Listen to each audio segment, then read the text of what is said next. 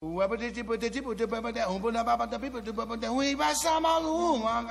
love jazz. pela curiosidade, pela novidade. Une conception musicale unique au jazz. feel the jazz music in a different way. quelque chose qui n'a pas encore été joué. Freedom. Et nana. Et nana. Jazz and go. Bonsoir à toutes, bonsoir à tous, bienvenue, c'est Jazz Co. Vous écoutez Radio Campus Paris, une émission un peu particulière ce soir, un peu particulière pour deux raisons. D'abord, on est en, comité restreint, nous serons trois, si l'on exclut l'invité, mais on ne va pas l'exclure longtemps, croyez-moi. Nous sommes trois, Robin qui est derrière la vitre et qui va réaliser cette émission, Pierre et Olivier au micro. C'est l'hécatombe un peu, hein. les autres n'ont pas encore trouvé assez de pelles pour déneiger autour de leur euh, maison, donc ils ne sont pas là. Rassurez-vous, la musique sera là. À partir de 23h, on aura un bon moment, peut-être presque une demi-heure, consacré à Lee Morgan et à ses exégètes. Nous parlerons également d'Alexandra Grimal et puis nous poursuivrons un peu le thème abordé en première heure. Émission particulière en effet parce que cette émission sera audiovisuelle. Et oui, on va parler de jazz et de peinture avec notre invité Jean-Yves Bosseur, compositeur mais aussi euh, théoricien ou en tout cas quelqu'un qui a beaucoup réfléchi sur les liens entre l'art et euh, l'art visuel et la musique et peut-être même entre le jazz et la peinture. On va en savoir un peu plus dans quelques instants. Et quoi de mieux pour commencer ce sujet que d'introduire cette émission avec quelqu'un qui est peut-être presque aussi connu en tant que peintre qu'en tant que musicien? J'ai nommé Daniel Humer.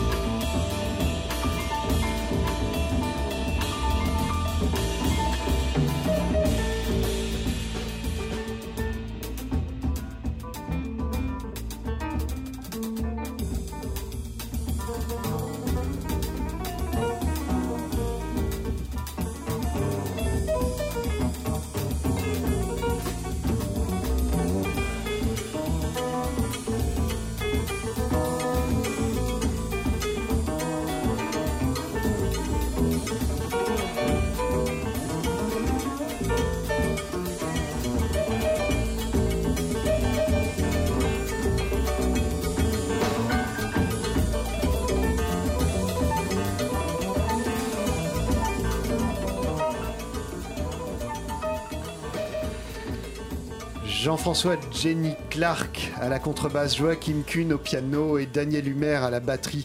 C'était vraiment un trio fabuleux. Le titre qu'on a entendu, c'est Zerka, l'extrait d'un un album un peu bizarre dont je me demande si c'est pas plus ou moins un bootleg finalement. Ça s'appelle Live in Europe, mais euh, le groupe a une discographie extrêmement riche d'albums euh, tout à fait officiels et tout à fait réguliers que vous pouvez trouver. Je vous les conseille vraiment tous. C'est pour le coup, quand vous achetez ce genre de trio, ça fait de la place dans votre discothèque parce que ça réévalue pas mal d'autres albums. Jean-Yves Bosseur, bonsoir. Bonsoir. Merci d'avoir accepté notre euh, invitation. Avec vous, on va passer une cinquantaine de minutes à euh, deviser autour du lien ou des liens entre euh, l'art visuel et, et la musique, et le jazz en particulier. Et je voudrais d'abord vous faire entendre une, phrase, vous faire réagir sur cette phrase. Elle a été prononcée en octobre dernier par le guitariste Gérard Marais sur la scène du théâtre Berthelot à Montreuil. Euh, on assistait à la reformation d'un groupe français des années 70 qui s'appelait Dharma Quintet. Et à la fin de la prestation, Gérard Marais a parlé bah, des musiciens qui étaient sur scène, de ceux qui bah, malheureusement euh, ne sont plus de ce monde, et puis aussi de musiciens qui furent des musiciens du Dharma. Euh, qui sont toujours là, mais qui ne jouent plus dans le Dharma Quintet. Il parle notamment du clavier Patricio Villarroel, qui est peintre, et voici ce qu'il dit à propos de Patricio Villarroel. Patricio Villarroel, qui est devenu un peintre, il, en fait, il peint la musique au lieu de la jouer. Il peint la musique au lieu de la jouer. Est-ce que c'est simplement une jolie formule ou est-ce que ça veut dire quelque chose? Non, je pense que pour lui, ça veut dire quelque chose. Puis de toute façon, c'est vrai qu'il y a cette, espèce d'interférence euh, d'essence qui est quand même très très forte, surtout à partir du XXe siècle, et qui donc concerne pas mal d'artistes. Qu'est-ce que vous appelez interférence d'essence Comment on peut, euh, je, fais le candide volontairement, hein, comment on peut euh, trouver un écho, une correspondance entre peinture et musique? Bah, C'est-à-dire, il y a eu déjà cette question de la synesthésie qui est très très forte depuis Scriabine. Alors là, on n'est pas dans le jazz, hein, mais mhm. bon, euh, donc cette, cette, par exemple, cette faculté qu'ont un certain nombre de, soit de musiciens, par exemple, de voir des couleurs quand ils, quand ils écoutent des accords. C'était le cas d'Olivier Messiaen, qui n'est pas mhm. non plus un très grand jazzman, mais enfin bon, permettrait de, de le citer, parce que lui, c'est vraiment le synesthète euh, typique. Quoi. Mhm. alors, ceci dit, dans le jazz, on parle de la note bleue. Oui, évidemment. Mais là, je crois que c'est quand même plutôt métaphorique. Et il faut aussi se méfier de ce que, ce que l'esthéticien Étienne Souriau appelait les vagues métaphores, parce que là, on peut aller très très vite dans des sortes d'illusions. Mhm. Donc je crois que, pour moi, si vous voulez, la, la, meilleure phrase pour parler de ce rapport entre musique et art plastique, c'est une phrase de Paul Klee. Mhm. Lorsqu'il dit un rythme, cela se voit, cela s'entend, cela se sent dans les muscles. Pour moi, c'est une phrase extraordinaire parce qu'en fait, si on en reste aux deux premiers termes, bon, bah, on est dans la dualité du temps et de l'espace, de la vision et de l'audition. Mhm. Mais le troisième terme est imparable, c'est-à-dire que le, rythme, ça se sent dans les muscles. C'est-à-dire que l'on soit instrumentiste, que l'on soit même compositeur d'ailleurs, mais que l'on soit peintre, de toute façon, ça passe par l'énergie du corps. Alors, si des musiciens, si vous nous dites que des musiciens finalement peuvent voir des couleurs, est-ce que des peintres peuvent entendre des sons du coup?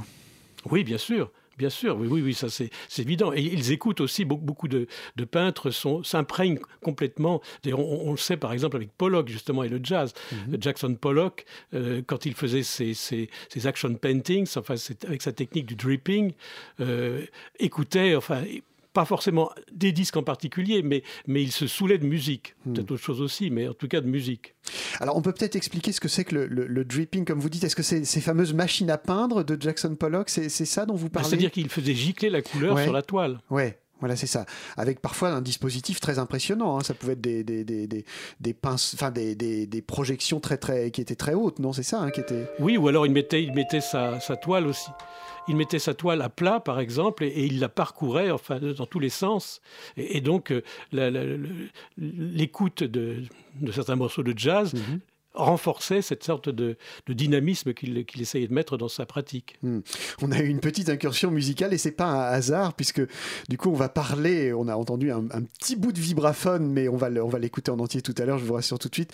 On va parler on va entrer dans le vif du sujet avec, euh, alors il faut peut-être que je précise que finalement on va presque avoir une émission en deux temps. D'abord des gens qui sont essentiellement connus d'abord pour être des musiciens, puis qui sont euh, devenus peintres à quelques occasions Et puis en seconde partie, on abordera finalement des euh, artistes qui ont fait le chemin inverse, des peintres qui sont devenus musiciens. Alors bon, ça se discutera. Est-ce que est-ce qu'ils ont été musiciens? Est-ce que Pank a été musicien? Ça, c'est une autre c'est une autre histoire. Il a fait de la musique en tout cas.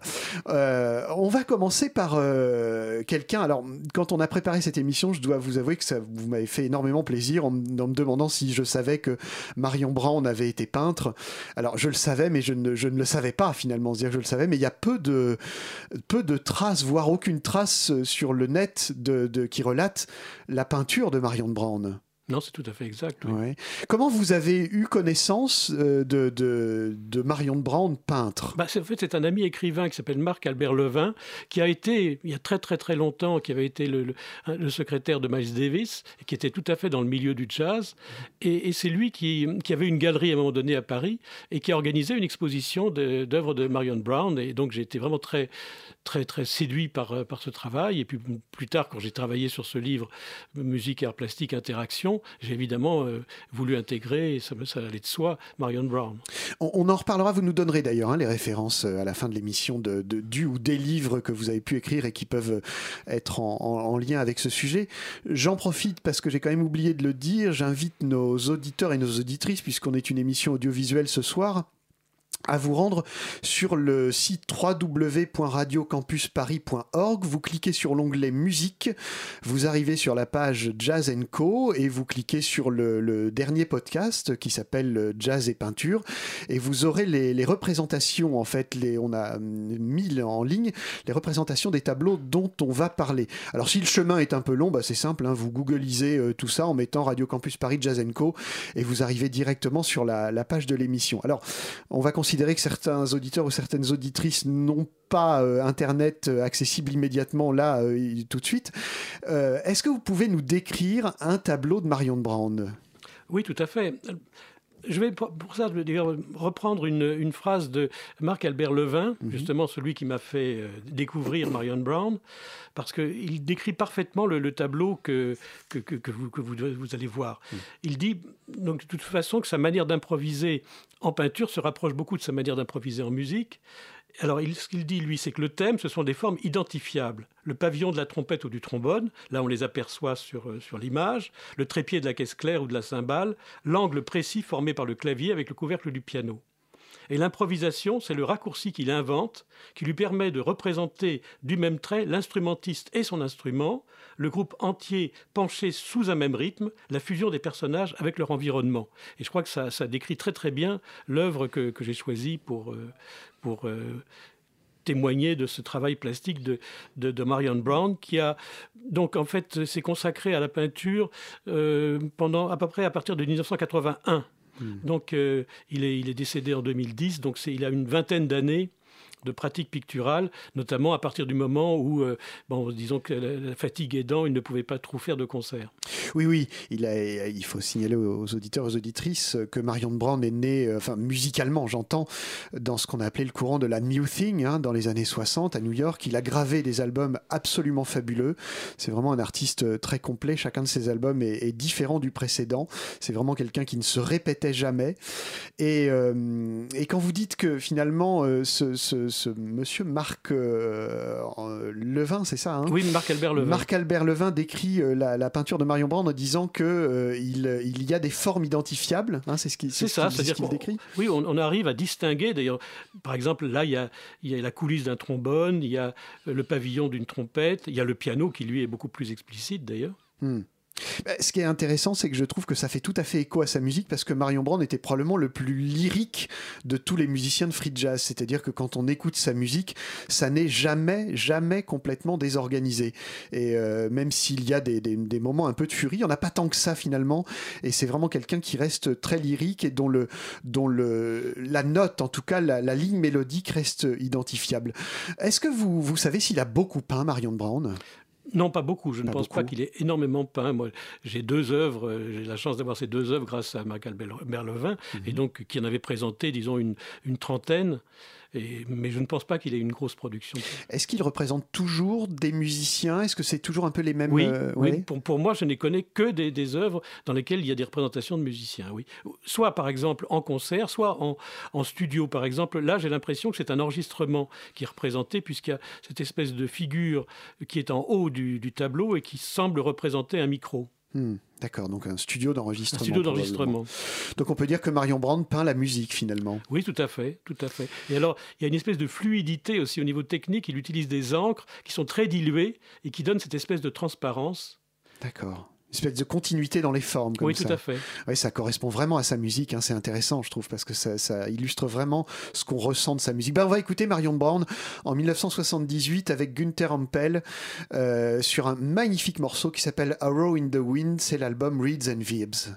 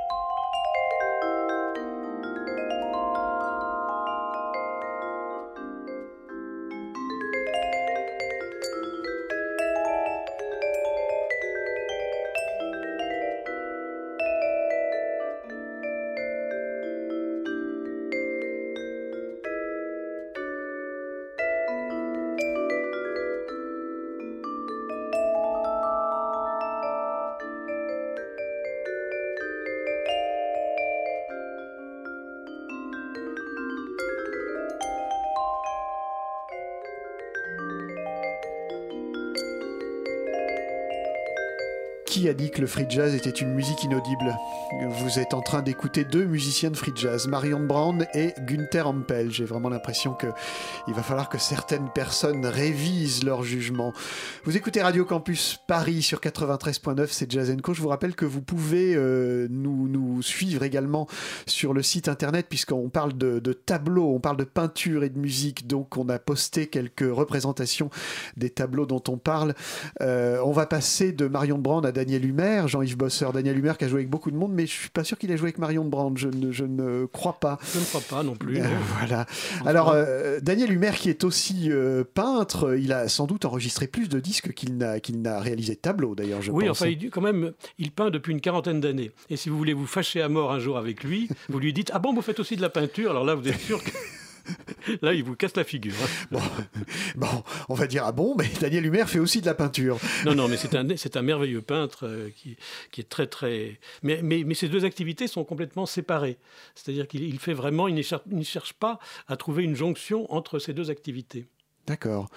Euh, quand vous dites qu'il cherche pas à trouver une, une jonction, c'est-à-dire que l'un, parce que vous le connaissez, je crois. Ah bah oui, c'est vraiment un, un ami. Enfin oui, c'est quelqu'un d'assez proche. Ouais. Bon, j'ai fait pas mal de choses avec lui. J'ai aussi composé des, des pièces avec lui pour lui. Mhm. Donc euh, Euh, Quand vous dites que ces deux activités sont séparées, l'un n'inspire pas l'autre, il cloisonne. oui, c'est-à-dire que ces deux activités. Je crois que le mieux, c'est que je vous, je une citation qui est très explicite à, à ce propos. Donc voilà ce qu'il dit. Il y a la connaissance d'un certain métier, qui est le métier du geste, et donc avec une précision du geste. Je peux aller d'un point à un autre sans hésiter, et cela s'arrête instantanément parce que je fais ça toute la journée à la batterie. Ces gestes directs, ces gestes d'étouffer, d'appuyer, de faire léger, puis d'enfoncer ou d'arracher, je les ai en moi. Je connais toutes les combines pour faire des sons graphiques. C'est le même homme qui les fait, et donc il y a la même esthétique. C'est-à-dire que quand je mets du rouge, peut-être qu'à la batterie aussi je joue rouge, mais le jazz ne joue aucun rôle dans ma peinture. Voilà. D'accord. Oui, c'est. hum, D'accord, oui. En fait, si, si on devait résumer un peu ce que vous venez de lire, c'est que il y a, la démarche physique est la même, Voilà. mais euh, il n'y a, a pas de connexion entre les deux. Non, parce que l'un, il le pratique évidemment dans son atelier, et l'autre, bah, c'est dans des concerts, dans des séances Oui. d'enregistrement, et, et donc il n'essaye pas de faire de relation de cause à effet entre ces deux. Alors, si on a tout à l'heure euh, fait un vrai lien euh, entre la, peinture et la musique de Marion Brand avec un maître mot qui, pourrait être la fluidité, là pour Daniel Humer, ça va peut-être être plus difficile parce que c'est quelqu'un qui a tellement enregistré dans des contextes tellement différents. Moi-même en tant que musicien, je, enfin, en tant que musicien, je parle de lui bien entendu, j'aurais du mal à résumer, à dire euh, il, il est bop, il est post-bop, il est un peu free parce qu'il a un peu tout été.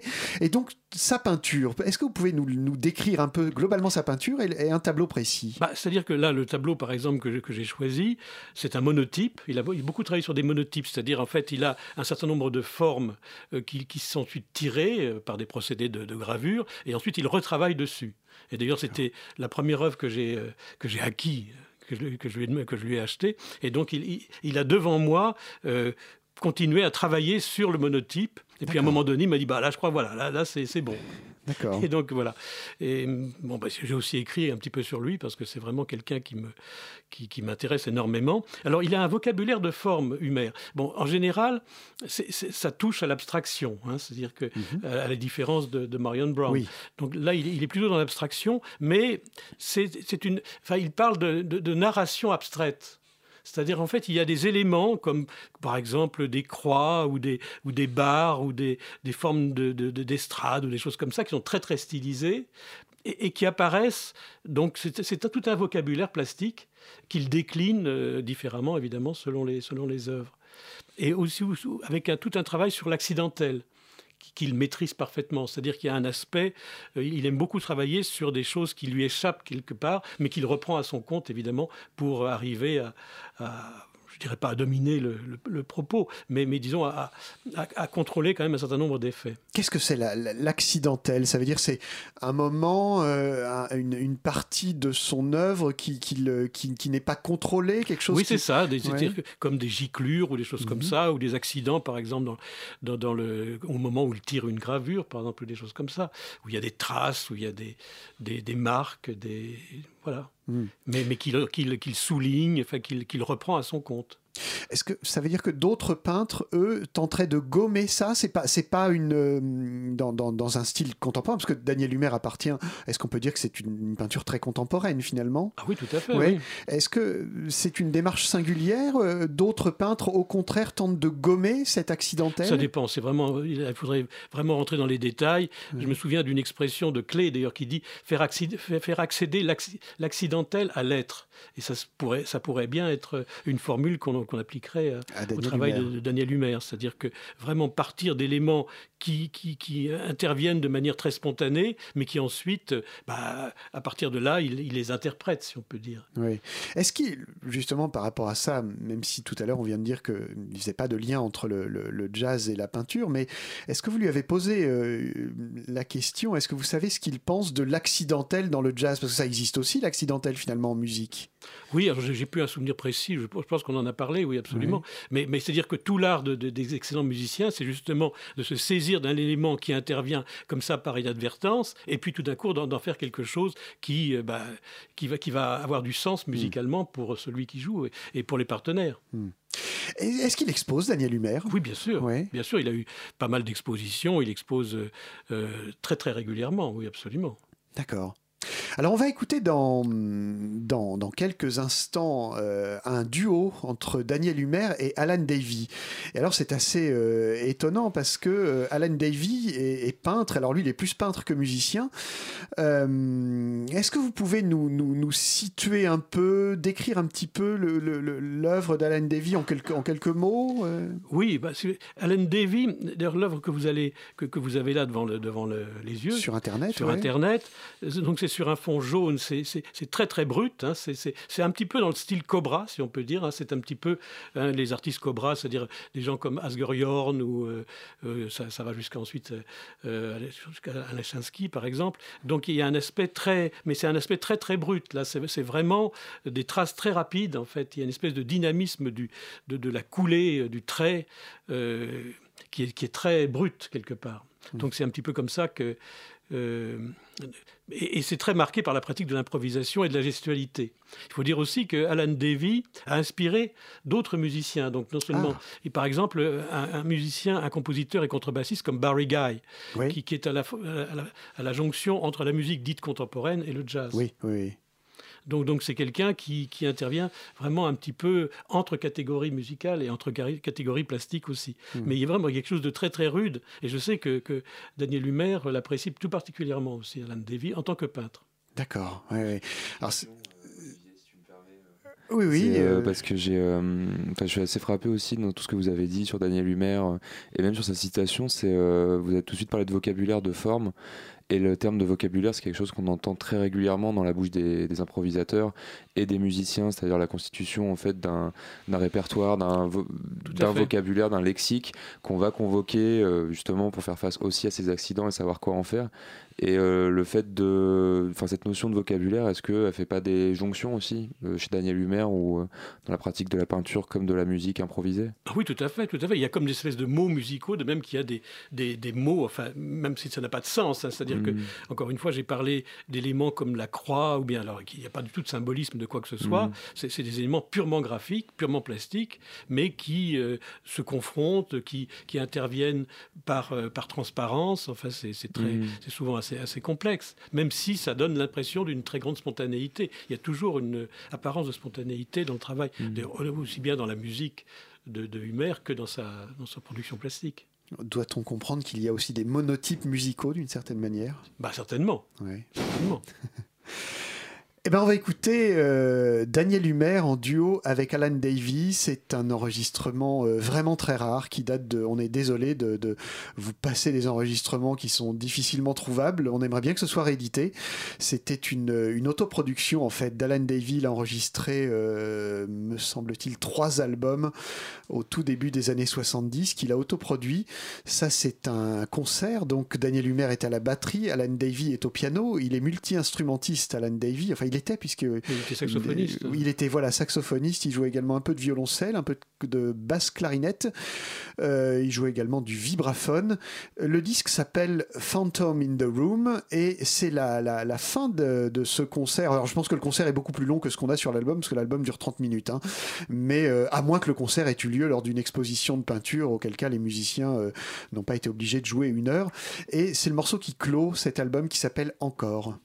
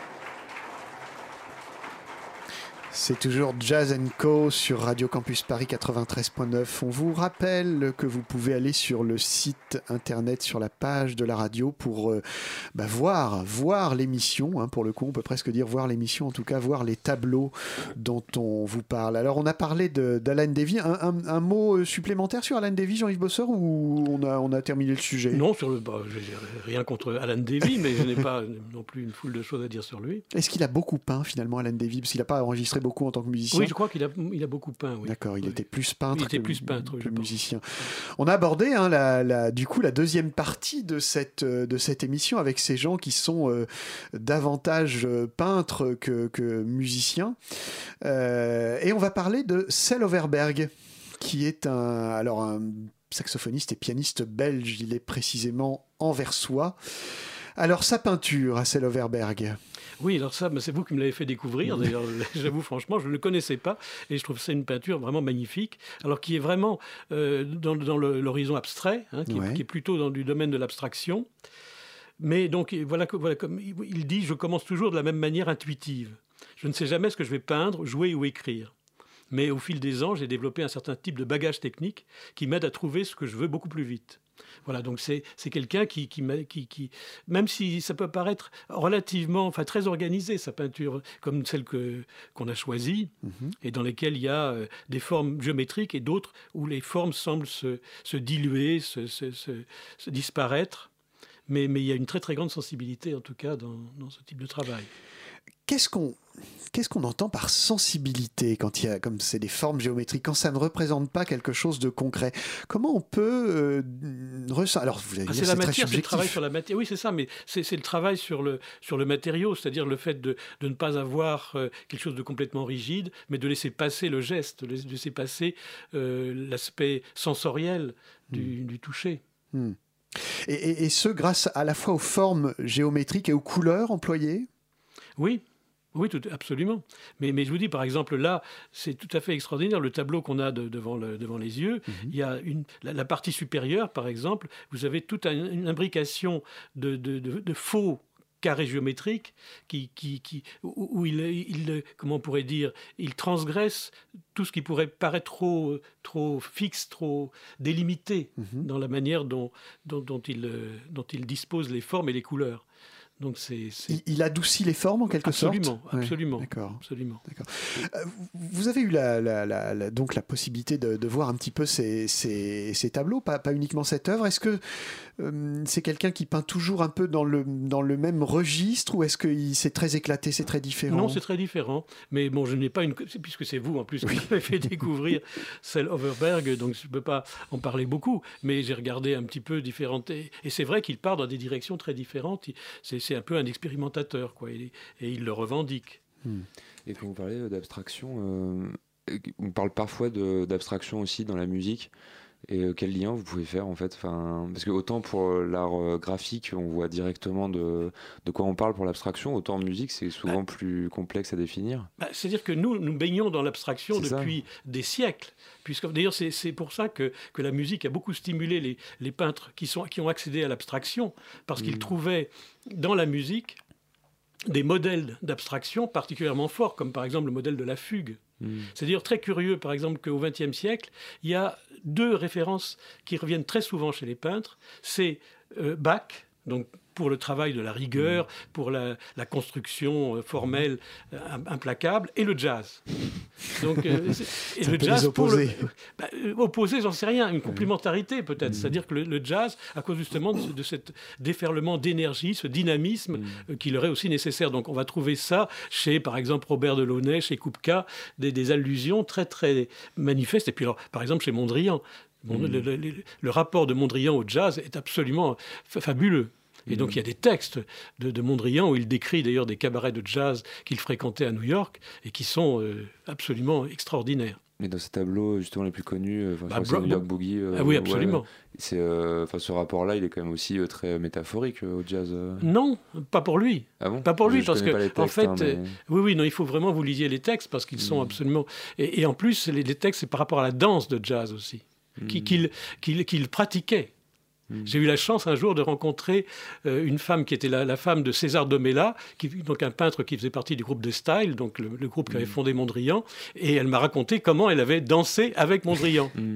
Et il paraît que c'était extraordinaire parce que il respectait absolument à la lettre tous les pas, on peut s'en douter, avec une rigueur extraordinaire, mais en même temps, bon, la partenaire n'avait strictement aucune importance. hein. Ça, c'est- Elle pouvait être moche, belle, c'était pas du tout le problème, mais par contre, il réalisait les pas avec une exactitude euh, totale.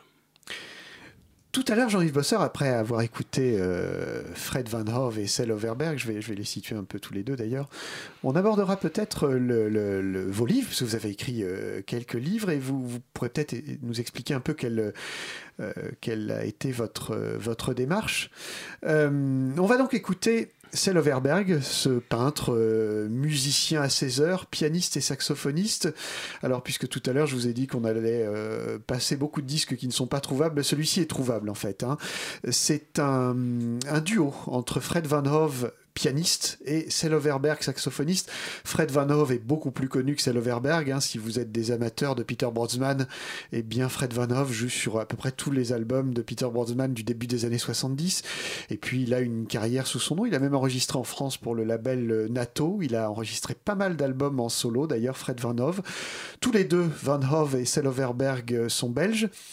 Euh, le morceau qu'on va entendre est extrait d'un duo et tout cela a été euh, regroupé dans un coffret qui est encore disponible, euh, qui euh, donc regroupe à la fois cet album en duo plus deux albums solo de Fred Van. Ça s'appelle The Complete Vogel Recordings, tout simplement parce que ces trois albums euh, étaient sortis sur l'éphémère label belge Vogel Records, qui était un label créé par un, critique de jazz. Voilà, vous écoutez toujours Radio Campus Paris et non pas Radio Notre-Dame, contrairement à ce que l'intro va vous laisser penser.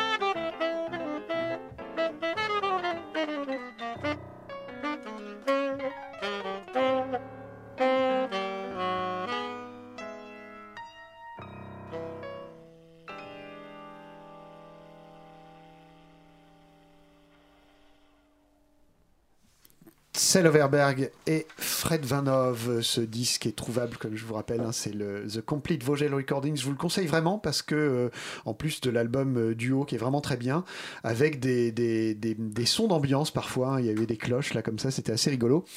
Euh, à côté de ça, il y a deux solos de, de, Fred Van Hove qui sont, euh, qui sont vraiment superbes, qui sont de la, première époque. Euh, Jean-Yves Bosseur, vous avez écrit plusieurs, livres, vous avez mené, vous n'êtes pas novice en la matière, vous avez mené une, une réflexion sur les liens entre art et art visuel et musique.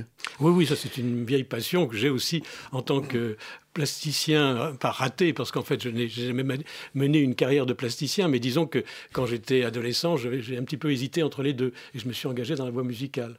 Et vous pensez que c'est... Et, en fait, j'ai toujours gardé un intérêt très très fort pour les arts plastiques, mais complètement désintéressé, c'est-à-dire je n'ai plus du tout touché euh, un crayon ou, une, ou un pinceau. Et, et c'est avec, c'est grâce à cet intérêt que vous avez euh, vous êtes penché sur le sujet ou c'est parce qu'intimement vous aviez la conviction qu'il y avait des liens? Ah oui, j'avais la conviction, mais, mais en fait, au départ, je connaissais surtout les grands cas de figure, comme par exemple euh, comme Klee, Kandinsky, Mondrian, etc. Puis après, j'ai découvert qu'en fait, pratiquement la plupart des peintres, à la différence des musiciens d'ailleurs, mais la plupart des peintres avaient un rapport très étroit avec la musique, alors que dans le sens inverse, il n'y a pas un, non, c'est beaucoup moins évident. Oui. Le, la peinture, enfin le, le, jazz, pardon, a inspiré la, la, peinture, ça on le sait, mais est-ce que d'autres styles de musique inspirent aussi la, la, la, peinture, la création visuelle ah Oui, bah le, le, rock a quand même beaucoup, a, beaucoup marqué évidemment euh, certains, certains artistes, comme je pense au, par exemple Andy Warhol avec le Velvet mm -hmm. Underground. Enfin, il, ouais. y a, il, y a, eu pas mal de, de mouvements. Euh, il y a aussi pas mal d'artistes qui étaient peintres et qui sont devenus musiciens, comme Brian Eno par exemple. Oui. Et qui, qui étaient plutôt dans le milieu pop. D'accord, oui, Brian Eno était peintre au début. était peintre au début. Eh ben, dites-nous, on en apprend. Hein.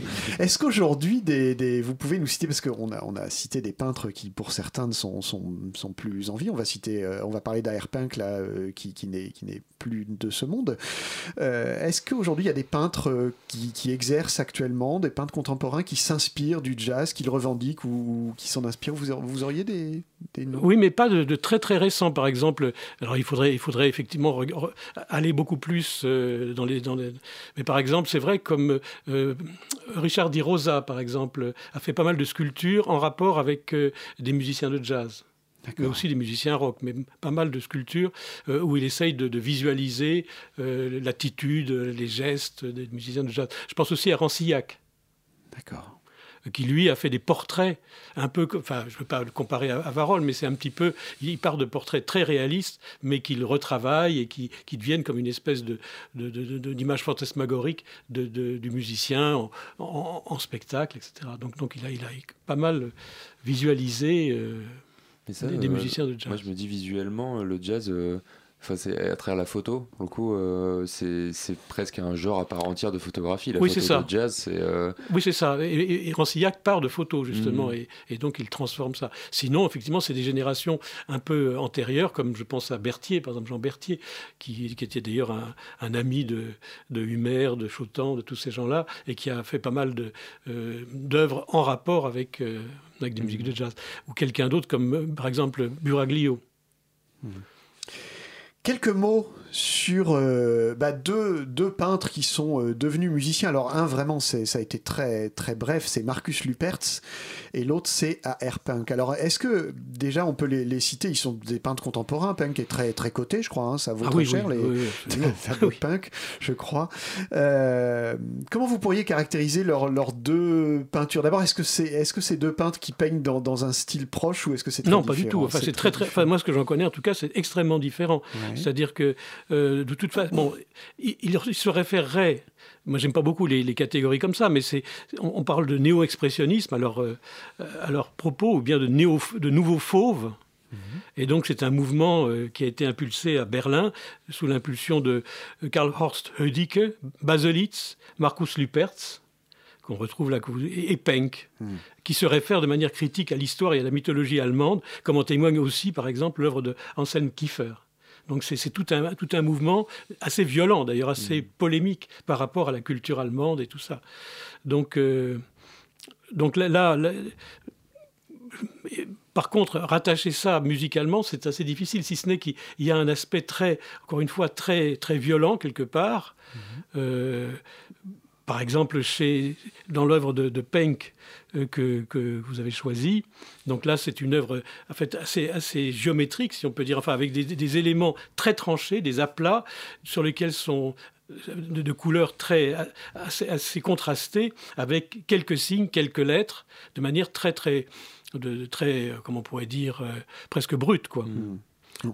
On est presque à l'opposé de ce que vous disiez tout à l'heure sur Selverberg qui atténue ah bah les oui, formes géométriques. Totalement. Là, c'est carrément à l'opposé. Là, on est vraiment à l'opposé. Là, on, on, est dans quelque chose de très volontariste, de très euh, de, de, de, de, délibérément presque agressif, quoi, avec des formes très très affirmées. Chez, chez euh, Luperce, il y a un rapport à la figuration qui est différent. Alors que là, par exemple, dans, dans, dans, dans Penck, alors moi je ne connais pas toute l'œuvre de Penck, mais, mais là ce sont des œuvres quand même euh, où ce sont des, des, des, éléments qui vont plutôt vers dans le domaine de l'abstraction. Hmm. Chez, chez, euh, chez Lupertz, il y a euh, ce rapport qu'on peut également euh, trouver chez Kiefer à la mythologie allemande, à des, à des figures tout à fait reconnaissables. La, la, la, violence que vous décrivez dans la, dans la peinture de, de Penck et qui semble euh, être partagée par d'autres peintres, on, on, la lit, j'imagine, aussi forcément à l'histoire allemande du, oui, du XXe siècle. Oui, absolument, oui. absolument. Alors je sais que Penck, par exemple, s'est produit au sein d'un groupe, qui, le groupe OT, et déjà, oui. rien, rien, que le titre est, est, superbe. Ohne Titel, ohne Tradition. Donc, mmh, sans, sans, titre, titre, sans tradition. Donc, ça veut mmh. tout dire. Mmh. Vous venez de me révéler une chose, puisqu'en fait, OT, ils ont aussi enregistré des disques et Punk était passé là carrément du côté punk, si je puis dire, hein, vraiment, euh, vraiment très très rock. Euh, oh ben, on a, on a pratiquement bouclé la boucle, Jean-Yves Bosser. On va se, on va se quitter, mais pas se quitter sans que vous nous ayez euh, invité à aller voir votre site internet www.jean-yves-bosser tout ça attaché, tout ça attaché point, oui, point .fr. .fr. Vous avez, vous pouvez nous donner quelques références de, de livres que vous avez euh, écrits. Je crois qu'il y en a au moins trois qui, qui oui, concernent enfin, le donc, sujet. Euh, outre des, des, des, livres par exemple sur Cage ou sur Feldman, là qui sont des monographies, mais sinon j'ai écrit donc euh, musique et beaux arts Ça, c'est en fait euh, le rapport musique et peinture depuis l'Antiquité jusqu'à, jusqu'au 19e. Musique et art plastique, interaction. Là, c'est vraiment le 20e et le début du 21e. Et puis, euh, le sonore et le visuel, où j'avais aussi à la fois les entretiens avec Xenakis, Cage et autres, Nam June Paik, et puis euh, aussi euh, toute une réflexion sur la notation, sur tous ces, ces Et qu'on peut trouver sur Internet euh... Oui, oui. Ils, voilà, ils sont encore disponibles, ces livres Ils sont encore disponibles, je pense. Mmh. Oui, oui, je pense qu'ils sont encore disponibles. J'en ai un sur la notation qui vient de, re, de reparaître chez, chez Delatour, donc mmh. qui s'appelle Du son au signe, et où il y a tout l'aspect visuel de la notation qui est aussi euh, valorisé. Sinon, mes autres livres en général sont chez Minerve. On va se quitter avec TTT, Triple Trip Touch. C'était quoi TTT C'était le groupe fondé par A.R. Penck euh, avec deux frères, les frères Wolny, Hans Wolny, euh, bassiste électrique, et Frank Wolny, guitariste. Et figurez-vous que euh, A.R. En fait, a enregistré les disques, il a, il a très bien vécu de sa peinture, et il a euh, généreusement aidé, il a été mécène pour pas mal de musiciens, et notamment pour Peter Kovald. Euh, et indirectement, il est à l'origine du financement, enfin de la création du festival Vision Festival à New York, en fait. Le festival Vision Festival a été précédé par Sound Unity, un, un, festival dont William Parker nous a parlé. D'ailleurs, William Parker, on en reparlera bientôt. Euh, et c'est Punk qui, a, qui avait fait don de quelques, de quelques Deutschmark à l'époque, qui a permis de financer ce festival. Et du coup, Punk a enregistré avec beaucoup, beaucoup de musiciens, avec Butch Morris, etc., etc., des disques qu'il autoproduisait. Il avait le luxe de pouvoir autoproduire ses disques, d'en sortir quand il voulait, etc., etc. Mais là, on a trouvé un, disque assez rare, concert in Amsterdam et concert in Zurich, où le triple trip touch, donc le trio, joue avec Marcus Lupertz. Donc, Penck est à la batterie, les frères Wolny sont Hans à la basse électrique, Frank à la guitare et Marcus Lupertz est au piano. Jean-Yves Bosseur, on vous remercie pour votre érudition. Mais je vous en prie.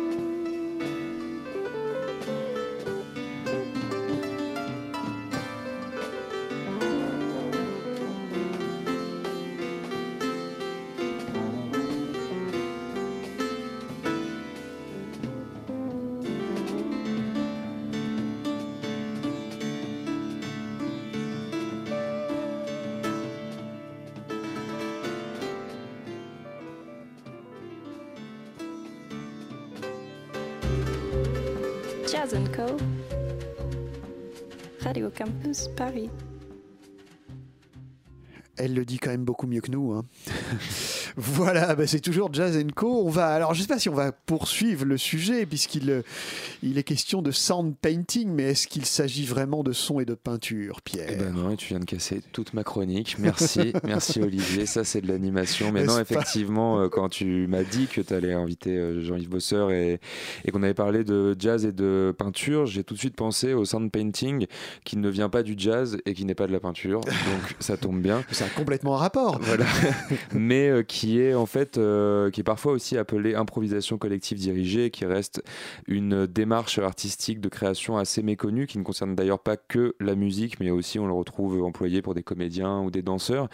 Et euh, en fait, c'est plus un vocabulaire gestuel qui est mis en place dans des, des collectifs donc d'artistes et de création à partir des travaux, en général, la référence principale du sound painting, c'est Walter Thompson, qui est euh, quelqu'un qui est encore en vie et qui a travaillé à Woodstock à partir de la fin des années 70, début des années 80, pour mettre en place, après bien d'autres qu'on a évoqués euh, à l'antenne ou hors antenne euh, pendant la première heure, en fait, des dynamiques d'improvisation et de création artistique qui peuvent s'adresser, euh, enfin qui s'émancipent des euh, lexiques et des alphabets euh, usuels dans le cas de la musique, bah, bien sûr les partitions en Occident, et, qui peuvent s'adresser du coup à des gens qui ne sont pas forcément des musiciens professionnels. Et il se passe beaucoup de choses assez intéressantes dans le sound painting. Il y a une vogue assez, assez forte dans pas mal de, de milieux musicaux en France et ailleurs, mais en France particulièrement. Et il y a notamment un orchestre parisien qui remporte souvent un franc succès. À chaque fois que je le vois et qu'on m'en parle, c'est très enthousiaste. C'est un orchestre qui a été créé en 2001, qui s'appelle le Surnatural Orchestra qui est euh, actif sur Paris, sa région, qui prépare de belles choses, qui est parti au Mexique euh, il y a peu de temps pour une tournée qui apparemment euh, est en train d'en faire quelque chose et qui utilise particulièrement le sound painting, qui l'enseigne aussi, même s'il se refuse à s'appeler musicien, qui en 17 ans a publié beaucoup de beaucoup d'albums fort intéressants. Le dernier c'est Ronde, c'est pas celui-là que je vais vous passer, mais avant de vous parler de ce que je vais vous passer, je vais vous dire aussi d'aller voir en concert ces musiciens. Ils sont fort nombreux et je n'ai pas forcément le temps de les citer et surtout je les ai pas retenus, je dois avouer. mais, euh, mais en concert, c'est vraiment un spectacle assez euh, total en fait. Euh, Ils utilisent le sound painting et, et tout leur lexique gestuel de création collective et d'improvisation collective pour un spectacle vraiment qui fait intervenir le texte, la parole, une mise en scène aussi très visuelle, tout comme leurs albums et leur communication qui est faite visuellement par la très belle dessinatrice Camille Sauvage. Enfin, je ne la connais pas, donc c'est ces dessins bien sûr qui sont beaux.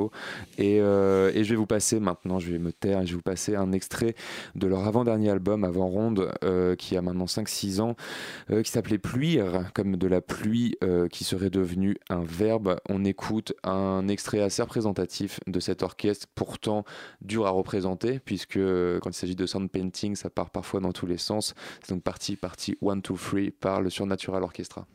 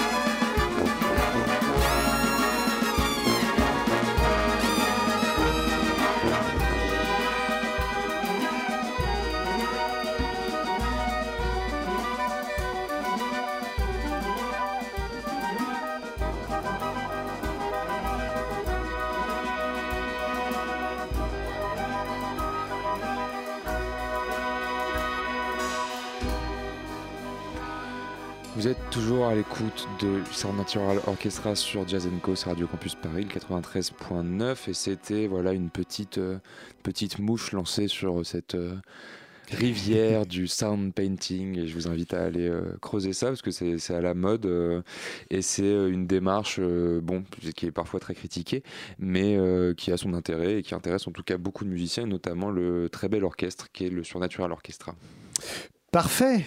Alors là, on va vraiment passer du coq à l'âne, si je puis dire, et c'est pas la mouche, mais euh, voilà. Avec une nouveauté, alors tu nous en avais déjà parlé Pierre lorsqu'on avait reçu Stéphane Payen, on avait eu une petite avant-première en fait, euh, c'est l'album qui s'appelle Morgan the Pirate, c'est bien comme ça qu'on le dit Oui. et qui est en fait, alors c'est un collectif de musiciens français, tu vas tout à l'heure on va, on va citer les noms, hein, euh, Pierre, mais qui s'attaque au répertoire de Lee Morgan euh, d'une façon assez géniale, je dois dire. Alors Lee Morgan, quand même, il faut préciser que s'il y a un nom parmi les trompettistes de hard bop à retenir. Évidemment, il y en a plusieurs, mais s'il y a un nom, c'est vraiment lui, c'est vraiment une légende, et pas seulement parce que euh, il est mort jeune, mais aussi parce que vraiment c'était un, phénomène à la fois en tant que musicien, en tant que compositeur, et puis parce qu'il a aussi beaucoup enregistré. Il est vraiment dans la grande, grande tradition de, de, de ces trompettistes très en avant, comme Fats Navarro, etc., etc., même si c'est pas évidemment le, le, même style ni la même époque, mais c'est vraiment une légende et, c'est quelqu'un qui, euh, qui reste aujourd'hui une, oui, une référence pour, pour pas mal de trompettistes et pas mal de musiciens.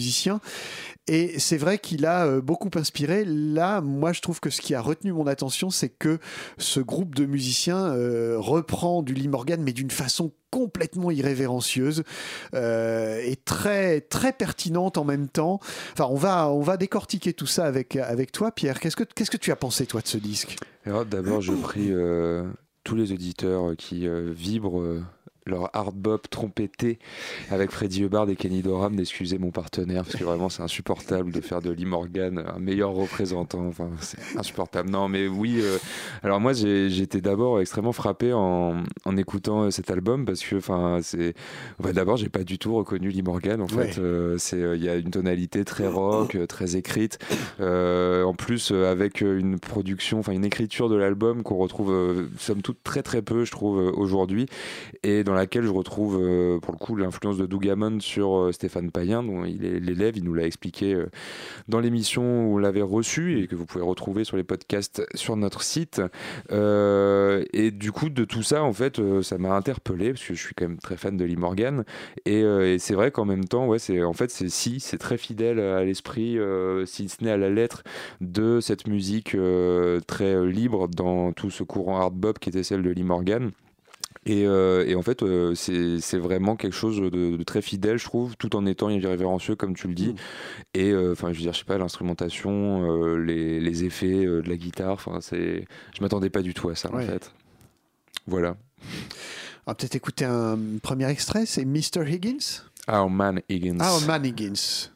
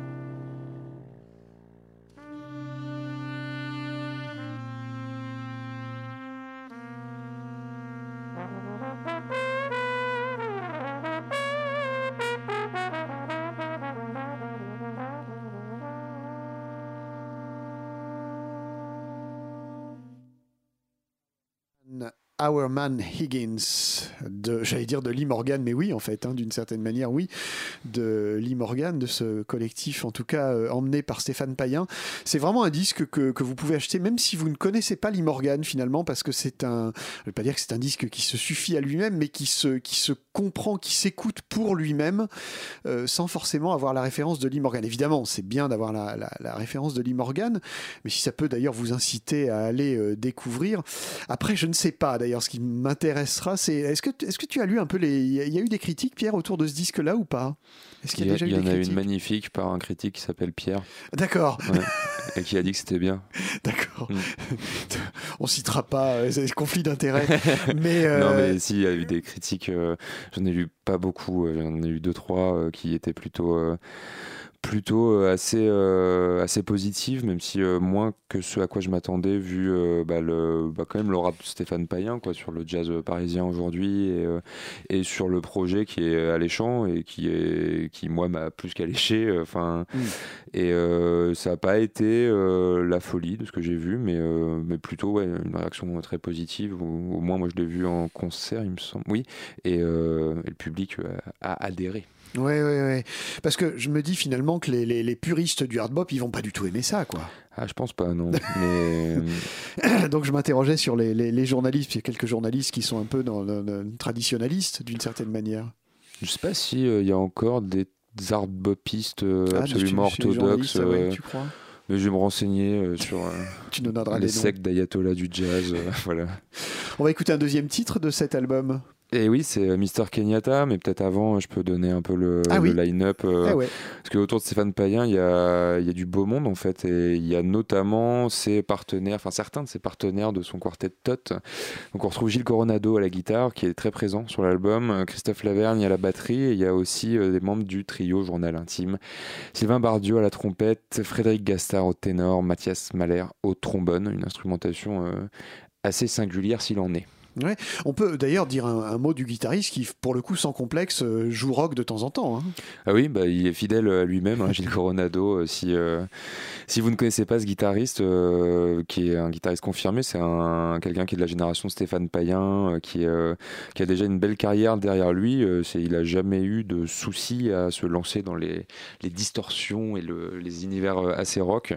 Et, c'est un beau, un beau guitariste, assez méconnu du grand public, même s'il est très reconnu dans le milieu, et qui a un univers euh, à la fois très singulier et assez riche. Euh, Moi, je j'aime bien ce que fait Coronado. Là, là où c'est hein, incroyable quand même, c'est que Lee Morgan, qui a surtout été accompagné euh, par Grant Green hein, à, l'époque, était un peu le, le- Mhm. le guitariste. Là, quand même, on, est, on passe de Grant Green à un côté complètement rock. C'est ça ce que j'appelais le côté irrévérencieux tout à l'heure, Ouais, et puis, euh, mais aussi dans le traitement. euh, Enfin, en fait, chaque titre, euh, donc beaucoup de titres de Lee Morgan sur l'album, est accompagné d'une description musicologique. En fait, ça, enfin, pas tous, mais beaucoup. euh, donc, parfois, c'est des blues. Il y a marqué blues.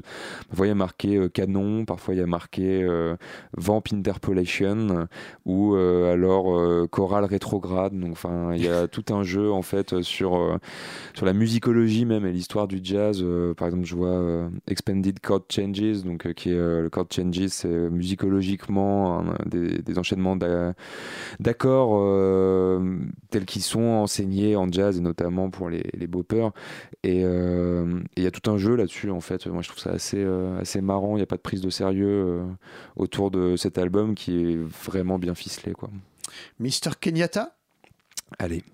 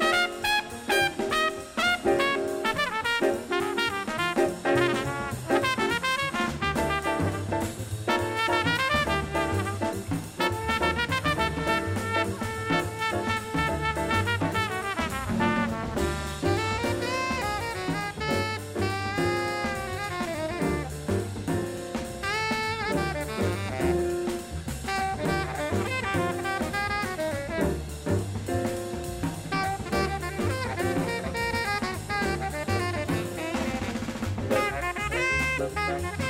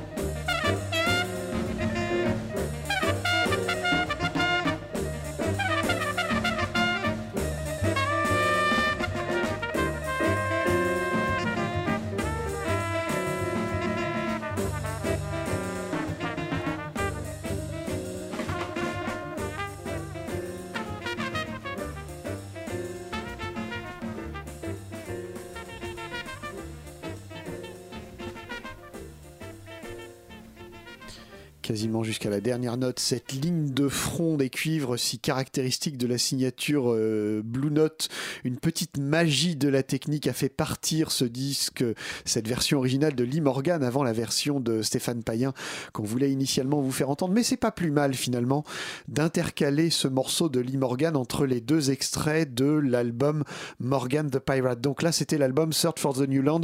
Est-ce qu'on peut dire, Pierre, que s'il faut en avoir qu'un, si on doit en avoir qu'un, c'est celui-là ou pas?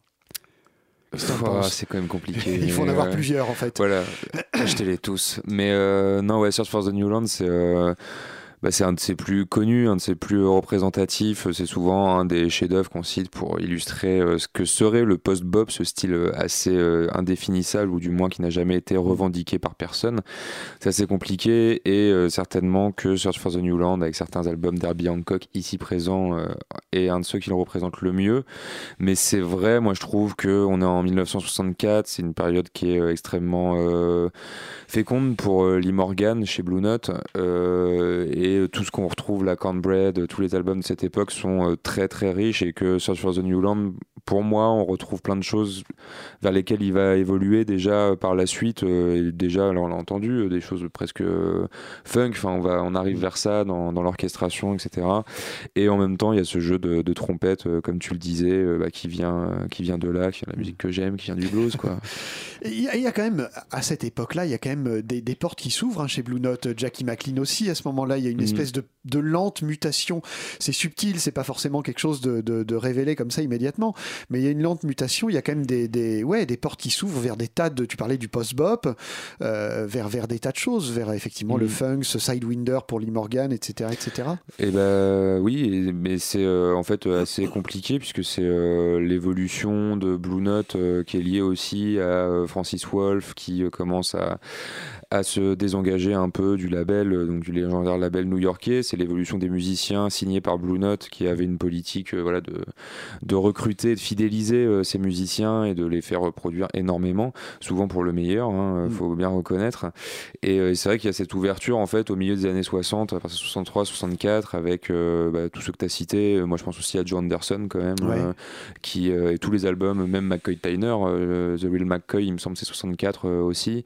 Et en fait Blue Note, euh, on l'oublie souvent, c'est plutôt euh, associé à un classicisme euh, du hard bop jusqu'au post bop, mais, mais Blue Note a aussi accueilli des albums parfois euh, assez, euh, assez hirsutes. Ouais. Et euh, je pense là tu parlais de Jackie McLean, euh, je pense à son album euh, Destination Out. Destination Out, mais jusqu'à euh, son album de gospel avec euh, Ornette Coleman euh, qui joue de la trompette d'ailleurs. Boss, euh, Boss Soul, quelque chose comme ça. Old Song, euh, New Gospel, quelque chose Ah comme oui, ça, oui, qui est assez oui. incroyable aussi. Euh, Enfin, il y a plein de choses euh, assez étonnantes. Et, euh, et moi, juste, je voulais rajouter, puisqu'on a parlé beaucoup de peinture, que Blue Note, c'est notamment, euh, ils sont fait connaître grâce à leur, euh, leur couverture incroyable Mm. signée Red Miles. Et, euh, et celle de Search for the New Land, c'est pas la pire photo qui euh, orne un, un album de Blue Note. Donc rien que pour ça, en fait, c'est une très bonne raison de se le procurer si ce n'est déjà fait. Alors du coup, on va refermer cette parenthèse avec euh, cet album de Stéphane Payen et écouter euh, le titre que l'on vient d'entendre, hein, c'est ça Pierre? Exactement. Dans euh, la version Stéphane Payen revisitée avec le collectif que tu as, que tu as cité tout à l'heure. J'espère que vous avez toujours ce titre dans la tête puisque vous allez pouvoir comparer.